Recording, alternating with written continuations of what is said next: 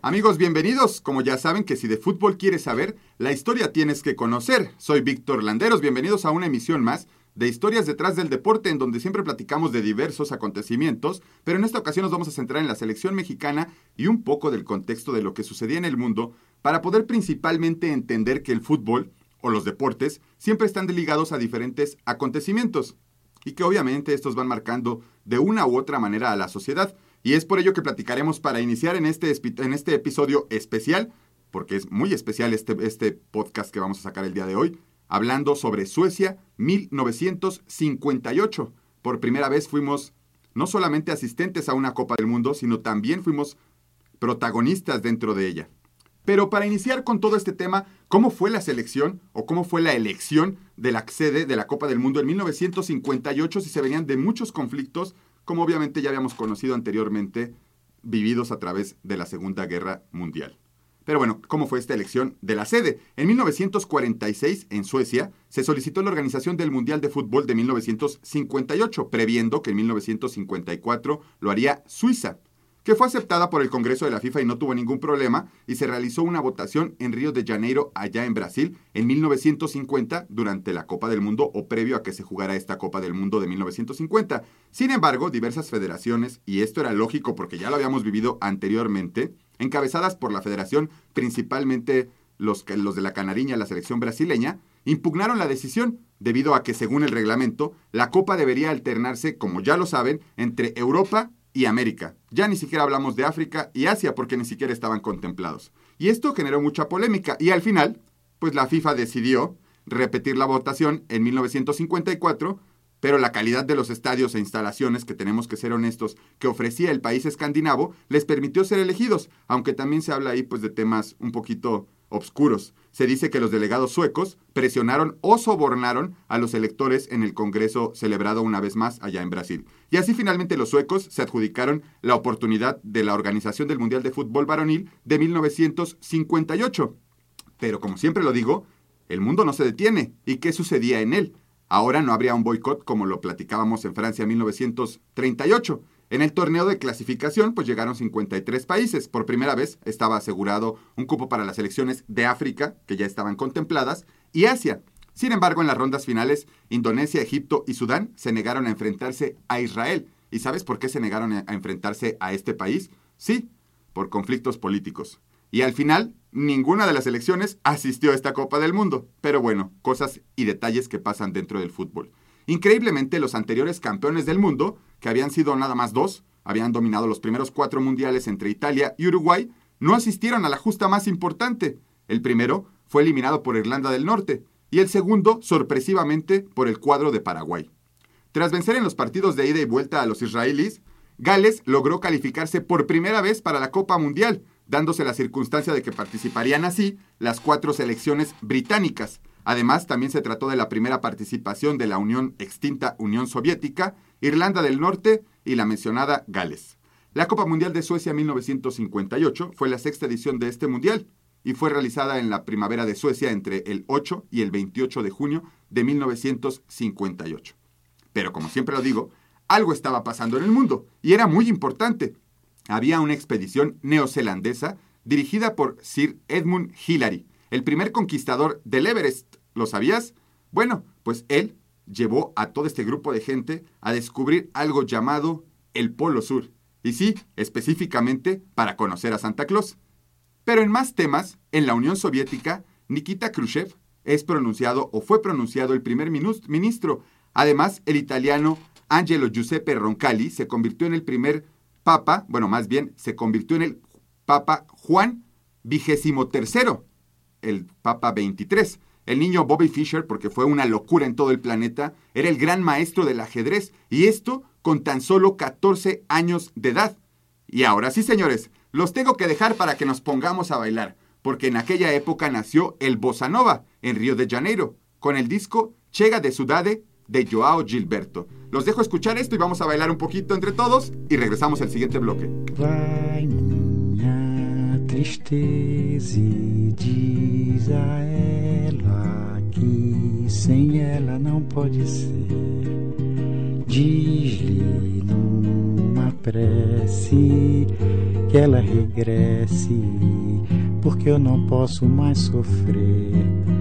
Chega de saudade, a realidade é que sem ela não há paz, não há beleza, é só tristeza e a melancolia que não sai de mim, não sai de mim, não sai. Mas se ela voltar, se ela voltar, que coisa linda, que coisa louca. Pois há menos peixinhos a nadar no mar que os beijinhos que eu darei na sua boca. Dentro dos meus braços, os abraços hão de ser milhões de abraços, apertado assim, colado assim, calado assim, abraços e beijinhos e carinhos sem ter fim. É pra acabar com esse negócio de viver longe de mim. Vai minha tristeza e diz a ela que sem ela não pode ser. Diz-lhe numa prece que ela regresse, porque eu não posso mais sofrer. Chega de saudade, a realidade é que sem ela não há paz, não há beleza, é só tristeza e a melancolia que não sai de mim, não sai de mim, não sai. Mas se ela voltar, se ela voltar, que coisa linda, Pois há menos peixinhos a nadar no mar do que os beijinhos que eu darei na sua boca.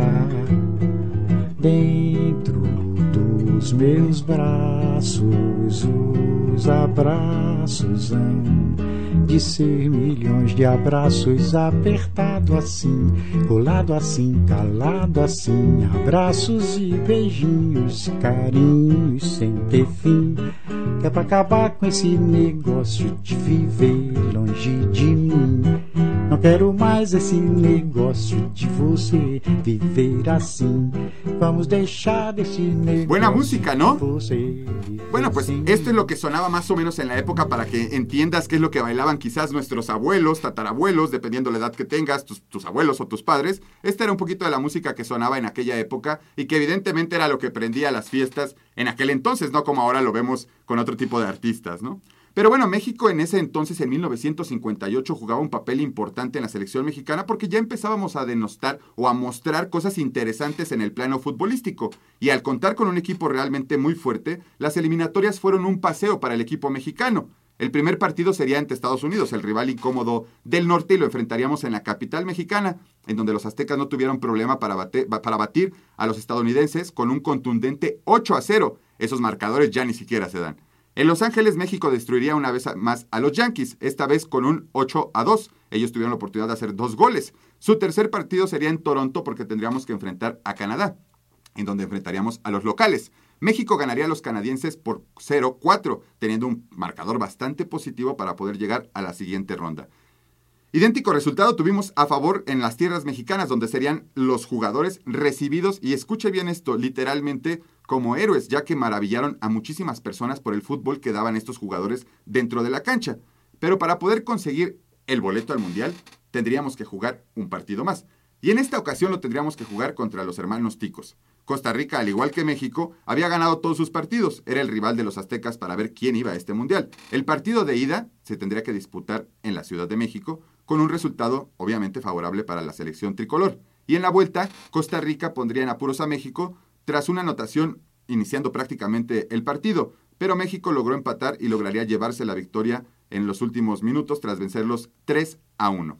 Así, con este resultado, México clasificaría a su cuarto mundial, una muy buena oportunidad para nosotros y el tercero de manera consecutiva. La selección mexicana hizo historia en la Copa del Mundo, como se los dije en un principio, en 1958, porque este certamen fue histórico. además de que fue el primer mundial que se transmitió por televisión a nivel global. En ese representativo también había jugadores de la selección mexicana como Raúl Cárdenas, Jorge Romo, Guillermo el Tigre Sepúlveda, Salvador Chava Reyes, uno de los históricos, Enrique Sesma, Carlos Blanco, y de los más chicos se encontraba por ahí un Jaime, del, un Jaime Belmonte, un jugador histórico para México y que tuvo buenas, buenas participaciones en las Copas del Mundo y se, se desenvolvía como delantero centro. Los mexicanos abrieron el Mundial contra los escandinavos y como siempre, por tercera ocasión consecutiva, nos tocaba perder. También recibiendo una goleada. Un doblete de Simmons al 17 y al 64 y otro de Lindelholm del penal al 57 le dieron la victoria a los suecos. ¿Y qué es lo que decía la Tota Carvajal? Un referente de la selección nacional y el primer jugador en jugar cinco Copas del Mundo. Imagina lo que era regresar siempre de cada mundial con todos los partidos perdidos. Desde Brasil 50 volvía con las manos vacías. En Suiza 54 nos afectó el árbitro contra Francia. Y lo mismo, cero puntos. Hasta que la hicimos en Suecia. Sí, eso es lo que decía Antonio Latota Carvajal.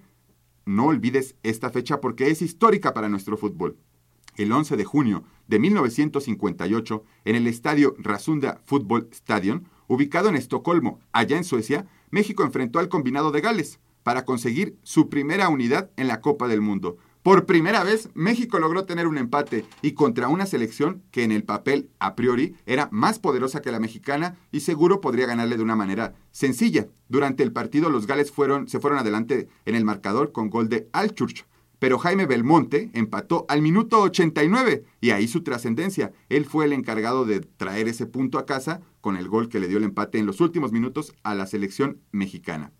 Pero todo volvería a la realidad, porque en México sabemos que no somos, aunque nos guste mucho, no somos muy destacados en este deporte de la pelota o de la bochita. Y en el tercer partido no hubo sorpresa. Pese al empate, pues los húngaros nos golearon 4 a 0. Volvimos a la realidad y México se despidió del Mundial de Suecia con dos derrotas por goleada, pero con la satisfacción por primera vez en la historia de haber logrado el primer punto en una Copa del Mundo. Obviamente cuando regresaron ellos al país fue impresionante. Yo no lo viví, lo he visto nada más a través del antecedente histórico que hay por ahí en los periódicos, que lo puedes escuchar también en algunos eh, programas de radio que había en ese entonces, todos recibieron a la selección mexicana en el aeropuerto. Era prácticamente una fiesta. Era como si ahora hubiéramos ganado la Copa del Mundo y todos nos vamos a celebrar al Ángel de la Independencia. En aquel entonces era nuestro primer empate y literalmente los jugadores mexicanos fueron recibidos como héroes. Y hay que hacer un pequeño paréntesis siempre en nuestro país porque hay mucho de qué platicar sobre ello. Por ejemplo, ¿qué pasaba en 1958? Pues Adolfo López Mateos, te platico, que ganó las elecciones presidenciales. ¿Por guapo? Ya nos pasó recientemente en 2012 con Peña, pero es un tema urbano. Y el 16 de septiembre, en algo que pasó eh, en la, en la, Ciudad de México, el ángel regresó, el ángel de la independencia, en donde ahora celebramos, regresó a su columna de independencia original, luego de que este monumento histórico había caído en el terremoto que habíamos tenido un año previo, en 1957, uno de los terremotos que marcó la vida pública de este país y que se repitió después en el 85 y bueno, ahora lo hemos visto de manera mucho más concurrente. Además, en el tema de la música en nuestro país, tengo que platicarte que surgió una de las bandas más increíbles de rock and roll. Y si no los conoces, te dejo con ellos para que escuches una de sus canciones y volvamos para platicar del Rey Pelé. Estamos hablando de los rebeldes del rock y los locos del ritmo. Yo sé muy bien que esa chamaca es un peligro mortal, que problemas y disgustos no me van a faltar, más no me importan los problemas que me pueda buscar. Se cura dinamita que a mí me hace explotar. Pólvora le dicen y con mucha razón, pues el que pasa por ella siempre lo hace volar. Si algún día tú sales con ella te podrás convencer que chamaca más rebelde no te habrás de encontrar. Si una vuelta das en coche ya te convencerá que no hay quien la contenga si te empieza a besar. Pólvora le dicen y con mucha razón, pues al que pasa por ella siempre lo hace volar.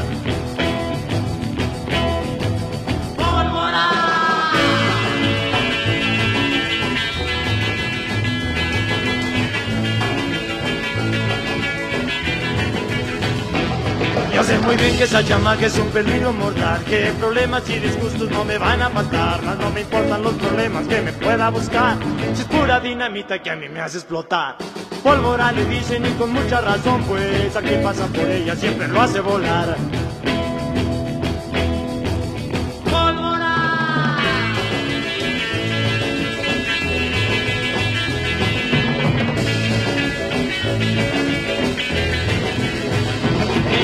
Tú sales con ella te podrás convencer que chamaca más rebelde no te habrás de encontrar. Si una vuelta das sin coche ya te convencerán que no hay quien la contenga si te empieza a besar.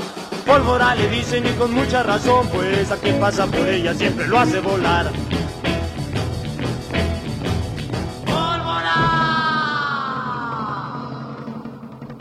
¿Qué tal la música que nos movía en esa época? O a las generaciones rockeras en nuestro país, porque claro, yo también vengo de una familia rockera y creo que todos tenemos por ahí un pariente que le guste el rock y evidentemente son buenas canciones que nos ponen de buenas y que al menos nos llevan a la época para saber qué es lo que le gustaba a la masa juvenil y entender qué es el deporte o la música en ese entonces para ellos, ¿no? Pero vamos a platicar, vamos a seguir platicando de 1958 y de lo que pasaba en la Copa del Mundo. Y para ello tenemos que hablar de un personaje muy importante, aparte del Rey Pelé. En aquellos años existía un jugador brutal, Just Fontaine, el goleador del Mundial de 1958.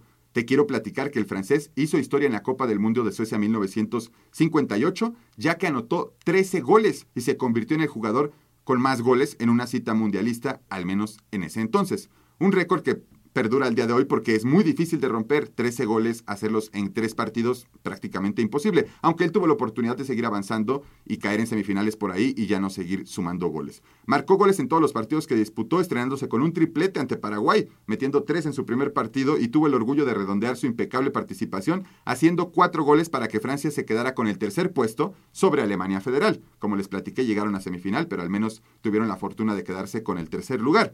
En la final, que tuvo lugar en el estadio Rasunda de Estocolmo, desmontado o demolido apenas hace unos años en 2013, pues déjame contarte que Brasil se enfrentó a Suecia y Brasil ya venía para ser una de las elecciones más importantes. Habían perdido en el 50 en su casa, en el 54, bueno, su participación no fue tan destacada, pero tampoco fue pésima, y llega 1958 en donde nace una de las figuras más icónicas de este deporte y de los deportes en general. Creo que es uno de los personajes o el primer personaje que acerca a la gente a los deportes y de ahí se vuelve una explosión en masas. Como te decía, la final se jugó en Estocolmo y en la semifinal los, los suecos se impusieron al equipo de la República Federal de Alemania por 3 a 1. Con esto ellos tendrían que jugar el partido por el cuarto lugar.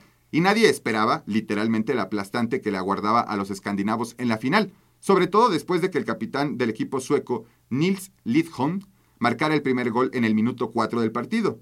Como respuesta, obviamente, Brasil intentó atacar por todos lados y bombardeó la portería de Svensson. El primer gol se dio a los 5 minutos de haberse visto abajo. Baba empató 1 a 1. Otro jugador muy muy bueno y que si tienes oportunidad de buscar algo en el anecdotario, Baba fue uno de los jugadores que mejor manejaba el balón en aquella época, junto con la perla negra o el diamante negro y se, me fue ahorita su nombre, pero bueno, el Diamante Negro de 1950, que era un jugador brutal, se, ahorita se lo recupero. Él mismo, él mismo marcó el siguiente gol para poner el 3 a 2. Como les decía, Babá era brutal, agarraba la bola y podía cambiar el juego. Luego siguieron los goles de un jovencito, no sé si te suene, a mí me suena mucho, Pelé, y otro jovencito de aquella época, pero que es referente de su selección, Mario Zagalo, jugadorazos. Simmons logró acortar la diferencia marcando un gol en el minuto 80, pero ¿quién creen que apareció? Así es, el rey. El rey Pelé puso el empate en el partido. Y después, pues terminó el partido 5 a 2, un marcador bastante abultado para la selección brasileña, que obviamente por primera vez en la historia Brasil lograba su título de campeón del mundo y su estrella principal era un jovencito de 17 años que había maravillado a todos con la facilidad para poder manejar una bola de gajos que eran muy pesadas y que bueno, si se mojaban evidentemente eran peor. Por eso las copas del mundo se jugaban en verano, si no hubiera sido un poco menor el espectáculo. El futbolista más joven de los que marcaron goles y que han marcado goles en la Copa del Mundo siempre va a quedar ese antecedente para Edson Arantes do Nascimento Pelé, y hasta ahora sigue siendo el campeón mundial más joven del mundo en la historia del fútbol con 17 años y algunos meses. Algo de lo que se platicaba en aquella época, todos lloraron, yo lloré, un torrente de lágrimas. ¿Quién decía esto? Pelé así recordaba sus sentimientos después de ganar la final de la Copa del Mundo con tan solo 17 años. Y fue Pelé la gran figura de ese Brasil con una gran victoria en el Mundial de 1958. Antes de ser o Rey, como lo conocemos, el apodo que adoptó más adelante en su carrera, Pelé en aquel entonces era conocido como la Perla, ya que era una muy temprana edad y era la gran promesa del fútbol brasileño, y no solamente brasileño, sino mundial, y lo demostró ante los, ante los ojos del mundo con sus goles en la primera participación en una Copa del Mundo. Terminó el torneo con seis goles, segundo máximo goleador, quedó abajo del francés Fontaine, que también dio una gran Copa del Mundo, y puso la frutilla en el postre, marcando dos tantos ante Suecia en la gran final del torneo. El satélite artificial, ¿qué es lo que pasaba en el mundo? Vamos a platicar, salimos un poco de la Copa del Mundo, ya tuvimos al campeón de la Copa del Mundo, ¿y qué es lo que sucedía en el mundo? En general, el globo terráqueo. Pues te platico que el satélite artificial soviético Sputnik 1 que fue el primer satélite artificial de la historia, lanzado el 4 de octubre de 1957, se desintegró en la atmósfera. Desde, y con esa noticia, desde Cabo Cañaveral, pero este lado del continente, en América, Estados Unidos, a las 3.48 hora del centro, la NASA pone en órbita el primer satélite estadounidense, estadounidense, el Explorer 1. Y mientras esto sucedía aquí, regresábamos a Europa, porque en Londres, en el Reino Unido, que lo debes de conocer porque está muy de moda ahorita, Carlos de Inglaterra fue el primogénito de la reina Isabel II y con esto fue coronado por su madre como príncipe de Gales. ¿Sabías esto? Vamos a regresar a este lado del continente para saber qué es lo que estaba pasando en nuestro, en nuestro, país, porque la Liga Mexicana también se movía, pero también había muchas cosas interesantes de las cuales resaltar. Y me gustaría contarte que si no sabías, nosotros tenemos un dogma en el cual pues no participamos en eventos bélicos, pero desgraciadamente hemos tenido eventos bélicos o de guerra con algunas naciones cercanas a nosotros. Se conoce como el conflicto México-Guatemala a los hechos ocurridos el 31 de diciembre de 1958, en que barcos pesqueros mexicanos fueron atacados por la Fuerza Aérea Guatemalteca, la FAG, en aguas territoriales de Guatemala. El saldo, en total, fue de tres pescadores muertos y 14 heridos por parte de nuestro país, por parte de México. Diez de los sobrevivientes fueron sometidos a interrogaciones militares por parte de Guatemala, algo que generó mucha tensión. La, situación causó una terminación temporal de las relaciones diplomáticas, como era lógico, y comerciales entre México y Guatemala. Un puente fronterizo fue, fue destruido y ambos países activaron una alerta militar. ¿Puedes imaginar que en la frontera de nuestro país, allá en el sur del país, estaba pasando todo esto en 1958? Pues sí, desgraciadamente no estamos exentos a este tipo de problemáticas en el mundo y nos hemos tenido que defender como nación, como en esta ocasión pasó con el país de Guatemala. Señores, fue un placer que me, acompañaran. Yo soy Víctor Landeros y recuerda, siempre tenlo presente, que si de fútbol quieres saber, la historia tienes que conocer. Nos vemos hasta la próxima.